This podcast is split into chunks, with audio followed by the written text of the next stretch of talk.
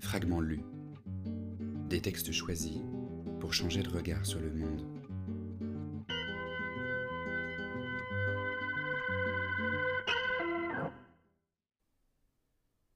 Il ne tenait pas en place. Mais lui, qui était-il? C'est sans doute parce qu'il ne le savait pas qu'il ne tenait pas en place, pour un jour peut-être découvrir qui il était, vraiment. Pendant des années, suivant l'exemple de ses parents, il avait été antiquaire, il avait des clients partout dans le monde, il gagnait beaucoup d'argent. Il parcourait les ventes aux enchères dans les villes de province, proposait un prix d'achat nettement supérieur à celui annoncé par le commissaire-priseur. Il ne laissait pas le temps de surenchérir à d'éventuels autres acquéreurs. Il fallait faire vite, toujours très vite, pour emporter le morceau. Même tactique au moment des successions, quand la famille du défunt hésitait, se disputait. Vite sortir le carnet de chèques, couper court aux discussions, partir en emportant dans sa camionnette de vieilles armoires normandes, très prisées des Américains, des tableaux de petits maîtres que la famille croyait sans valeur. Ces meubles, ces tableaux, il les vendait beaucoup plus cher que leur prix, pourtant raisonnable, d'acquisition. Tout son art était là, décider tout de suite, ne pas laisser au vendeur le loisir de discuter, de négocier. Affaire conclue ou non, pas de temps à perdre. Albin était un homme pressé. Soudain, il en eut assez du commerce des antiquités. Il acheta un bateau, un magnifique voilier, avec l'intention de faire le tour du monde, mais il se borna à naviguer en Méditerranée. Au bout d'un mois, il vendit son bateau un peu plus cher qu'il ne l'avait acheté. Toujours efficace, l'homme pressé. J'oubliais. Il s'était marié très jeune, avait divorcé deux ans plus tard. Ils avaient cessé de se voir, hors de question de renouer avec elle. Leur brève vie commune avait été, selon lui, un enfer. Il aspirait à la tranquillité. Après la tempête, le calme. Il rencontra une femme qui tenait une maison d'hôte en Bourgogne. Il décida d'y installer, il y serait un hôte permanent. Cette femme, qui était belle et intelligente, il arrive que les deux qualités aillent de pair, se prit d'amour pour lui. Sans doute était-elle sensible à la fragilité de cet homme, bien caché sous son éternel sourire. Elle l'aimait. Et lui, il lui était profondément attaché. Faisant allusion à ses mois de navigation, je lui dis Avec Emma, tu as trouvé ton port d'attache. Oui, tu as raison. Je n'ai pas l'intention de quitter Emma. Ce port, cette femme, il les quitta pourtant.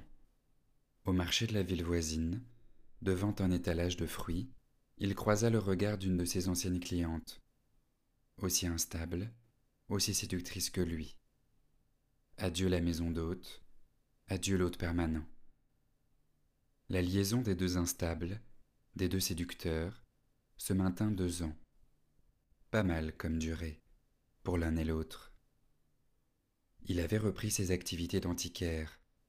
De nouveau, il gagna beaucoup d'argent. De nouveau, il se lassa. De nouveau, il partit en mer mais cette fois il se contenta de louer le voilier pour un an. Était-il devenu plus conscient de la précarité de ses engouements successifs? Une femme monta à son bord avec lui. Était-ce l'instable ou une autre? Je ne sais plus. Toujours est-il qu'elle ne tarda pas à l'exaspérer. Il la débarqua au Pirée. Quand il revint à Marseille, une lubie le prit. J'ai tort de parler de lubie, car elle mit dans ce projet toute son énergie qui était grande. Il se fit, à titre bénévole, visiteur de prison. Il allait au Baumette chaque jour. Il était attiré surtout par les prisonniers condamnés à de très longues peines. L'homme qui ne tenait pas en place était passionné par ceux qui, par force, étaient voués à rester sur place. Là, dans cette prison, il fut à son affaire. Au bout d'un an, l'expérience prit fin. Ce ne fut pas de son fait. Le directeur de l'établissement le convoqua, lui signifiant que c'était très généreux de sa part de s'intéresser au sort des prisonniers, mais qu'il se montrait trop compréhensif. Vous oubliez que ce sont de grands criminels, des meurtriers souvent récidivistes. Alors, il revint vers la femme qui tenait une maison d'hôte. Elle accepta de l'accueillir à nouveau, ou plutôt de le recueillir, avec l'indulgence d'une mère qui pardonne les caprices d'un enfant turbulent, les escapades d'un adolescent. Car cet homme était un enfant, un adolescent indocile. D'ailleurs, il ne vieillit pas. Il a beau avoir dépassé la cinquantaine, il a le même air, la même allure juvénile. Je me suis souvent demandé à son sujet pourquoi cette fuite en avant? Que fuit-il? Et pourquoi, entre deux départs, ces retours en arrière? Je me suis souvenu de ce qu'il m'avait appris un jour, en passant, presque comme s'il s'agissait d'un événement sans grande importance. Sa mère était morte quand il avait dix ans. La mère morte, la place de la mère morte, immobile à jamais. Qu'est-il devenu? Je n'en sais rien. Quand je pense à lui, moi aussi, je le trouvais attachant. L'interrogation persiste. Pourquoi n'a-t-il jamais trouvé sa place? Et cette interrogation se double de celle-ci. Pourquoi, nous autres, tenons-nous tant à en occuper une?